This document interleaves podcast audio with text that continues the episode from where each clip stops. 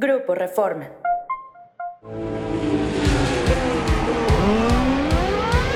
Wicked. fantastic, Checo. Absolutely fantastic.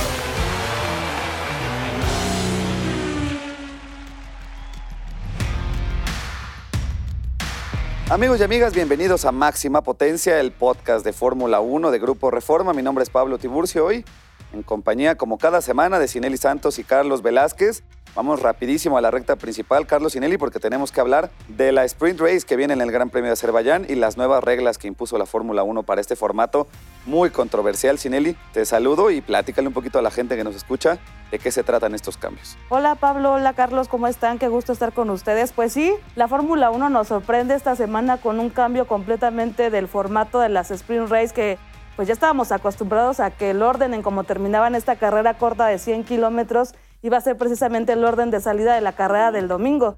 Sin embargo, va a ser una carrera completamente aislada, que no por eso quiere decir que no va a haber puntos, obviamente va a seguir habiendo este puntaje para los ocho primeros pilotos, pero ahora va a ser completamente diferente. El día viernes vamos a tener solamente una práctica libre donde van a tener que hacer los pilotos de todo para ajustar los autos, tanto para la clasificación como para la carrera. Vamos a tener la clasificación que eso es para la carrera del domingo.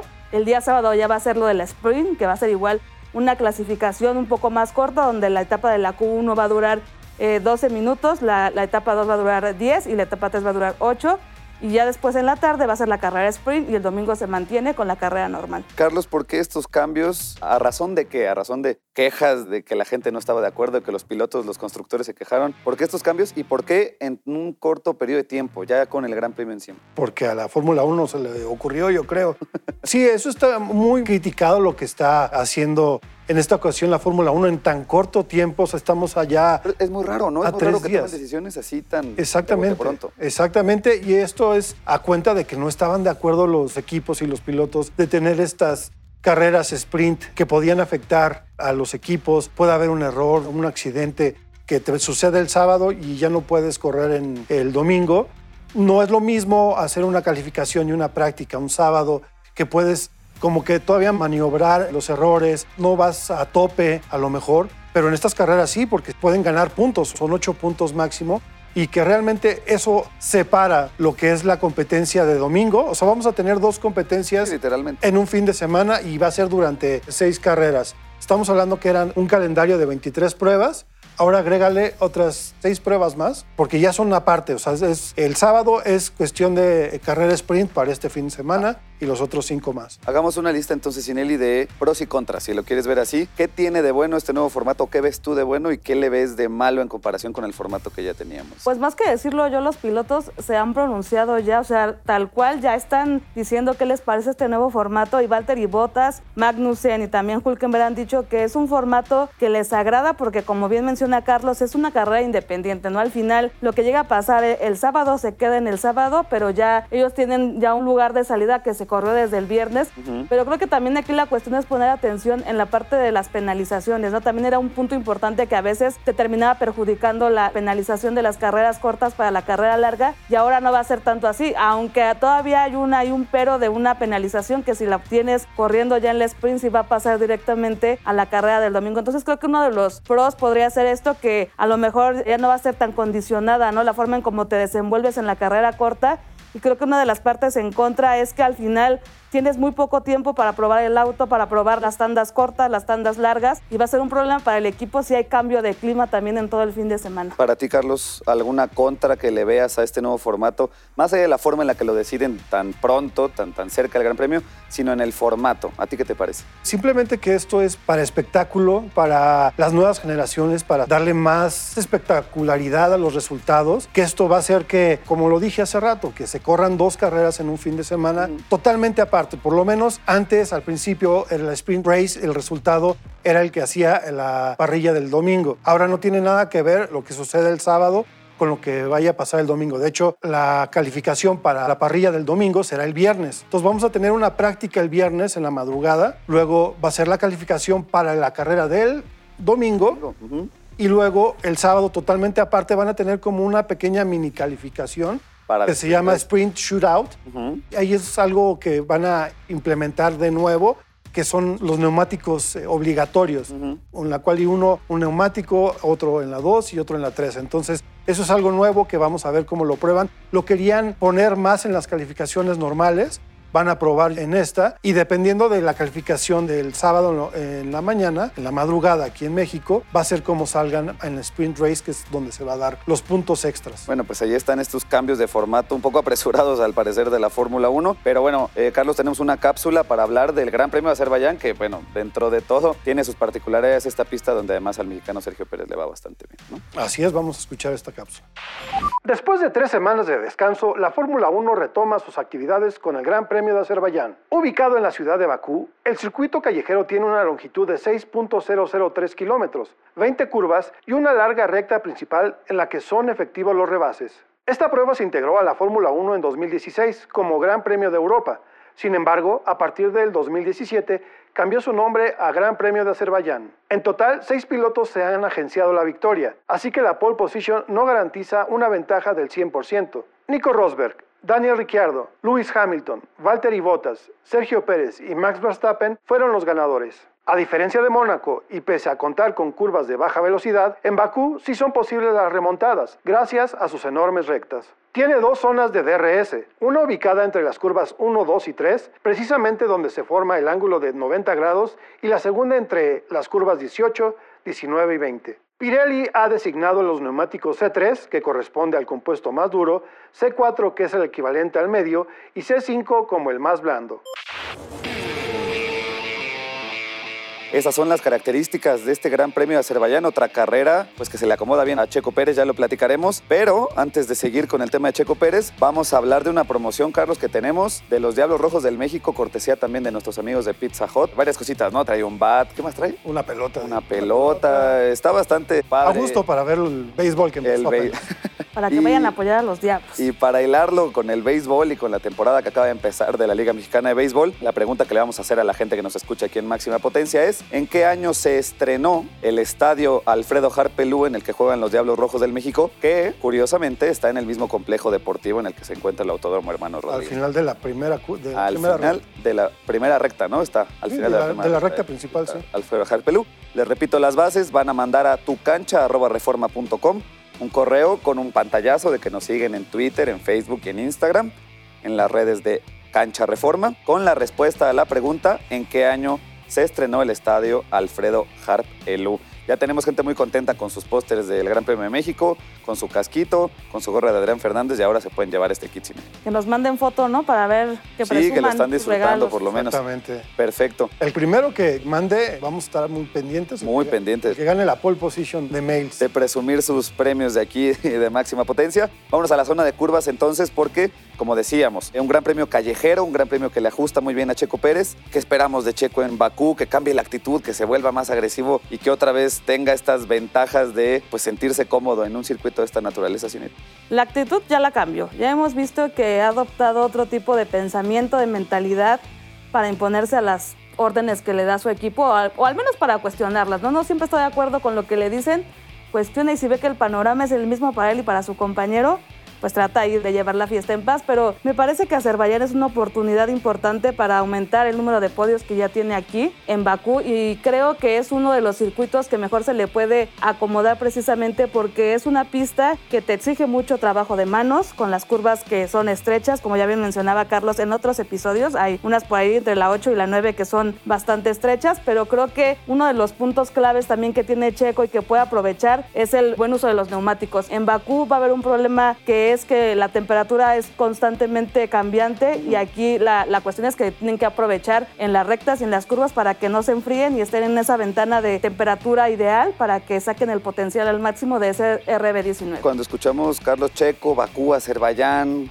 callejero, normalmente pensamos en podio, ¿no? ¿Podemos pensar en eso este fin de semana? Yo creo que sí, ya lo diremos en los pronósticos, ya lo meteremos cada uno en, el lugar que deseemos, espero que sí, pero es una pista que se le da muy bien, ya cuatro podios, es el que más ha ganado podios en esta pista que no tiene mucho tiempo, ya lo escuchamos en la pequeña cápsula, solamente se tendrá que como rival pues tendrá otra vez a Max Verstappen. Esperemos que despierten, que después de todas las mejoras y todo el tiempo que tuvieron tanto Mercedes como Aston Martin como Ferrari para mejorar y quizás podamos ver a Alpine que no se vio afectado tanto en el choque que tuvo apenas en Australia esos dos pilotos, pues veamos una carrera más apretada, pero veamos enfrente a Checo y a Max. Sinelli, tenemos un entrevistado también muy especial para este episodio que nos va a platicar un poquito al respecto. Precisamente hablando de esta cuestión del cambio de actitud, de lo que necesita Checo para vencer a Verstappen, tenemos a un invitado especial que es Luis Díaz, mejor conocido como el Chapulín, que él corrió en la American Le Mans Series y él es un piloto que conoce al mexicano, que es su amigo, que sabe dónde tiene puntos fuertes, dónde tiene puntos débiles y nos habla precisamente precisamente de eso. Vamos a escuchar el análisis del Chapulín Díaz y volvemos aquí a máxima potencia.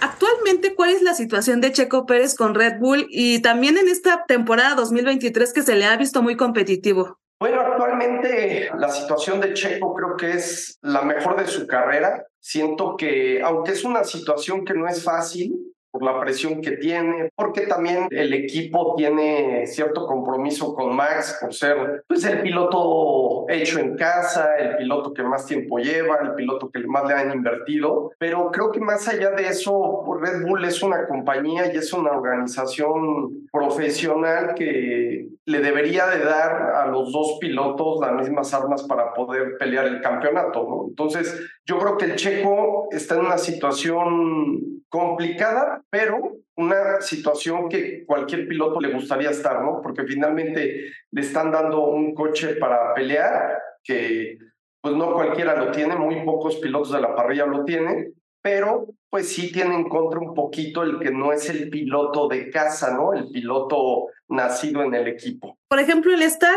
de ese lado de Checo, compartir los pits con alguien tan talentoso como Verstappen, de alguna manera puede llegar a intimidar a sus compañeros de equipo porque pues es un campeón del mundo, ya dos veces campeón del mundo, pero también es alguien muy talentoso que suele reponerse bastante bien pues de situaciones complicadas. Sí, definitivamente Checo va a tener que estar eh, 24 horas, los 7 días de la semana trabajando en él, porque como bien dices, Verstappen es un piloto muy completo, que no hay por dónde se le pueda ver una debilidad, ¿no? Quizá la única debilidad que yo le he visto es su forma de ser. Creo que la otra debilidad que puede llegar a tener es empezar a cometer errores siempre y cuando tenga un compañero cercano a él que los últimos años no lo ha tenido hasta que llegó Checo. Entonces, yo siento que es lo que tiene que hacer Checo justamente, encontrar esa debilidad, como tratando de estarlo presionando y tratando de estar cerquita de él, que es lo que ha estado haciendo este año.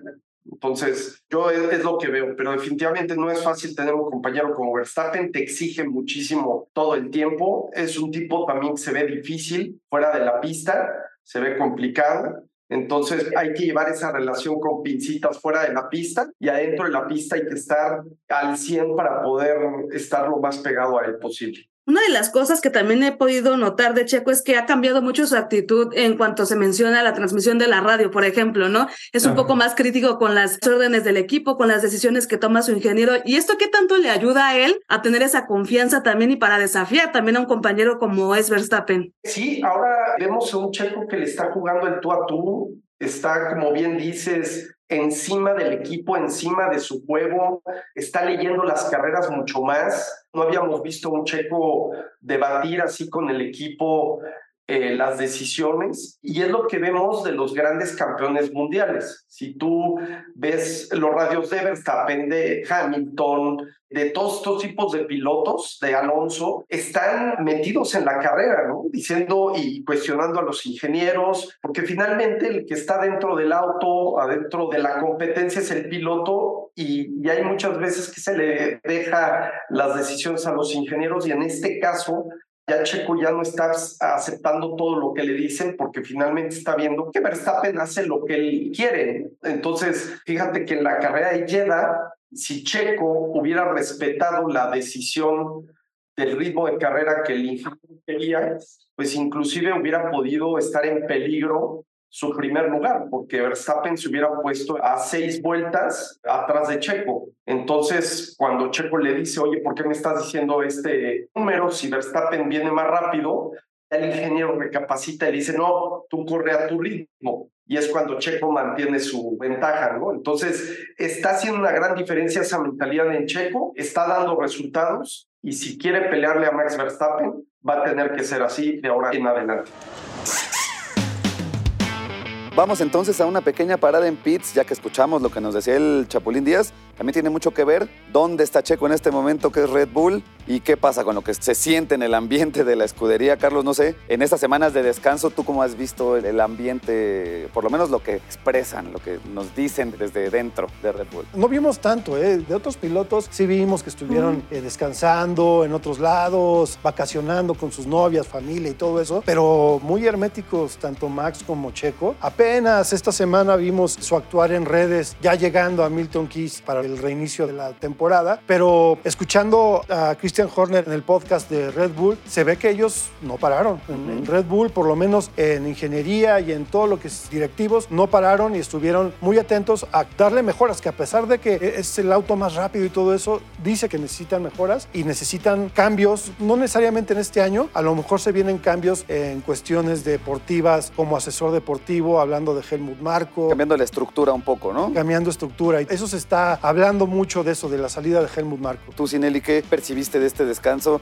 ¿Red Bull se relajó? ¿Los ves más estresados? ¿Cómo llegan a Azerbaiyán? No, yo creo que Red Bull es de las escuderías que menos se relajó, sobre todo porque tienen que pagar todavía esta penalización que les impuso la FIA por lo de el, gasto adicional en el presupuesto que ya se tenía predispuesto y creo que ellos trabajaron en estos días de descanso precisamente en estas pruebas del túnel de viento donde les van a reducir el tiempo y creo que ese cambio de estructura que bien menciona Carlos donde podría entrar Sebastián Vettel, este cuatro veces campeón que ya conoce a la escudería, que él se formó en la academia de Red Bull, creo que le viene bastante bien porque la academia actualmente no está rindiendo los frutos esperados. El último gran campeón es Verstappen y de eso y, pues y para ya- muestra está Checo, ¿no? Checo está ahí porque la academia no funcionó. Sí, pero Verstappen se graduó en el 2016, 2017 y hasta ahorita ni Gasly, ni Albon, ni Tsunoda apuntan a ser candidatos para poder un poco replicar lo que hizo en su momento Vettel, lo que está haciendo en su momento Verstappen y creo que esa es la parte que debe de ajustar el equipo si quieren seguir produciendo pilotos de casa. Yo creo entonces que no fueron vacaciones, ¿no? En la escudería austríaca se tomaron de todo menos vacaciones. Ahora regresamos al Gran Premio de Azerbaiyán porque nos vamos a la zona de RS y es la hora de que hagamos nuestros pronósticos. Sinelli, te toca porque eres aquí la gurú, Comprométete. la que Veremos. nos guía Comprométete. nuestros pronósticos. ¿Con quién vamos para el Gran Premio de Azerbaiyán? Veremos, porque otra de las escuderías que también estuvo haciendo cambio en la estructura fue Mercedes. Entonces, en la dirección técnica va a haber por ahí ya ajustes y ya se hicieron y se van a hacer en el auto. Y me parece que por la cuestión de los neumáticos que no se van a calentar tan rápidamente, por el equilibrio que se necesita en un circuito callejero donde a veces es necesario más la parte lenta que la parte rápida o la velocidad punta, creo que en esta ocasión van a estar mejor balanceados eh, Mercedes y Aston Martin. Red Bull ya demostró en Australia que no es perfecto, que tiene sus fallas. Creo que lo va a ganar, como nunca se repite ganador en, Sí. en Bakú, yo creo que va a ganar Fernando Alonso, se viene la victoria 33 Ok. de Alonso, yo veo a Aston Martin bastante fuerte, segundo me inclino por Verstappen y en tercero pongo a Luis Hamilton ahora. Hamilton, sacas a Checo del podio. Carlos, Sí.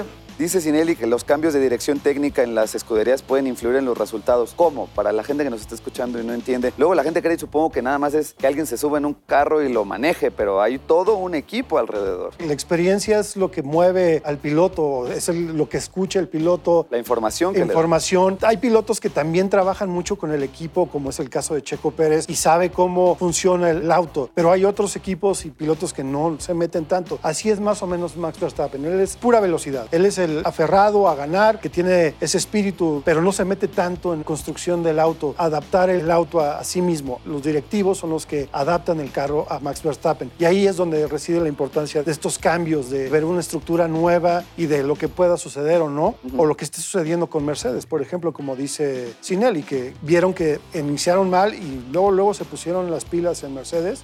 Y a lo mejor, ya regresando a mi pronóstico, hablando también de que aquí no se repite ganadores, puede ser que veamos a George Russell ganar su segundo gran premio. Ok, Yo lo pongo ahí. Pongo en segundo lugar a Checo y en tercero vamos a poner a Max Verstappen. de acuerdo. Mire, qué interesante que le expliquen a la gente porque es importante tener información en este tipo de carreras. No solamente son ellos y la pista, ¿no? Tienen que estar al pendiente de un montón de factores, Antes climáticos, etcétera. Con la apuesta de Sinelli, si no existieran las carreras sprint y ganara Fernando Alonso y no terminaran Checo y Max, Max, ¿quién creen que sería el líder de, de la... El plan, no, más el plan. Se puede dar, se, pudo, se pudo haber dado, pero tendría En- que ganar Fernando Alonso tanto la sprint como, como ese. En Azerbaiyán se va a hablar español, van a ver. Vamos. Vamos a ver, pero yo creo que se va a hablar español por Checo Pérez. Yo creo que Checo va a ser la excepción que, que rompa esta regla de no repetición. Sí veo a Checo, veo a Fernando Alonso en segundo lugar y sí va a Max Verstappen en tercero.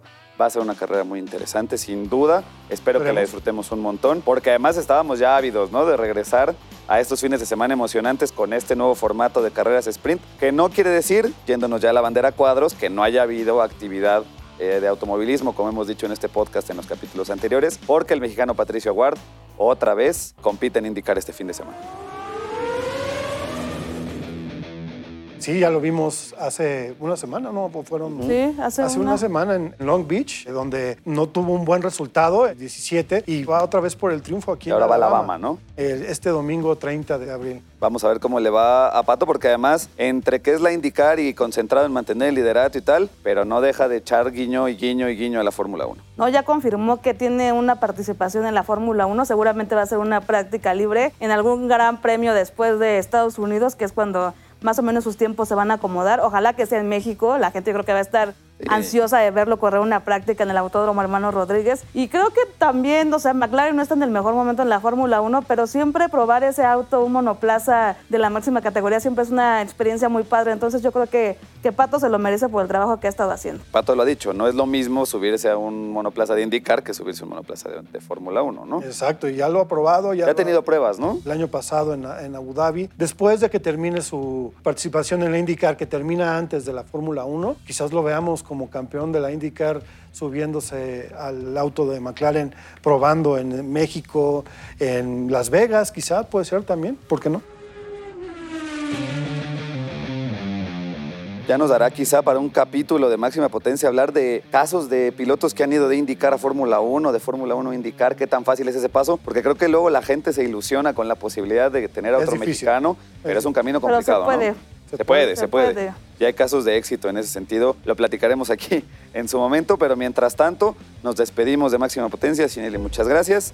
Carlos, muchas gracias. Yo soy Pablo Tiburcio. Bandera Cuadros, apagamos motores y nos seguimos aquí en Máxima Potencia.